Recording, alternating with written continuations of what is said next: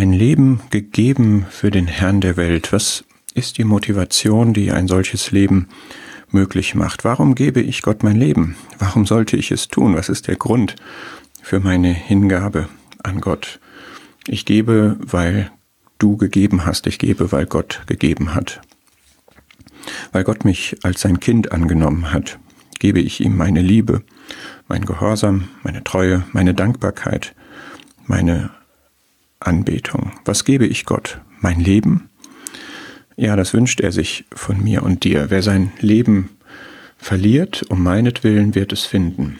Wer sein Leben nach seinen eigenen Gedanken, nach seiner eigenen Bestimmung, nach seiner eigenen Autonomie für Gott abgibt, der wird das wirkliche Leben finden. Man braucht nicht einmal an Märtyrer zu denken, die buchstäblich ihr Leben für Gott gelassen haben. Aber wenn man in der Praxis, in den kleinen und großen Entscheidungen sieht, dass Jesus Christus in meinem Leben Herr ist, dass er mein Leben regiert, dann gehört ihm wirklich mein Leben. Ein Leben gegeben für den Herrn der Welt, das soll mein Leben sein. Und das Prinzip heißt für mich also, ich gebe, weil du Gott gegeben hast. Und Gott hat reichlich gegeben. Gott hat seinen eigenen Sohn nicht verschont, sondern ihn für uns alle hingegeben. Meine Hingabe ist eine Antwort darauf.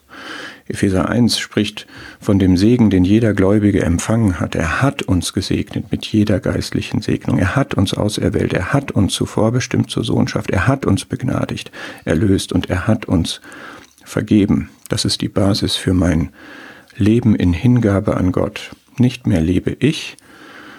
Ich bin durch das Gesetz dem Gesetz gestorben, damit ich Gott lebe. Ich bin mit Christus gekreuzigt und nicht mehr lebe ich, sondern Christus lebt in mir. Und was ich jetzt lebe im Fleisch, lebe ich durch Glauben, durch den an den Sohn Gottes, der mich geliebt und sich selbst für mich hingegeben hat.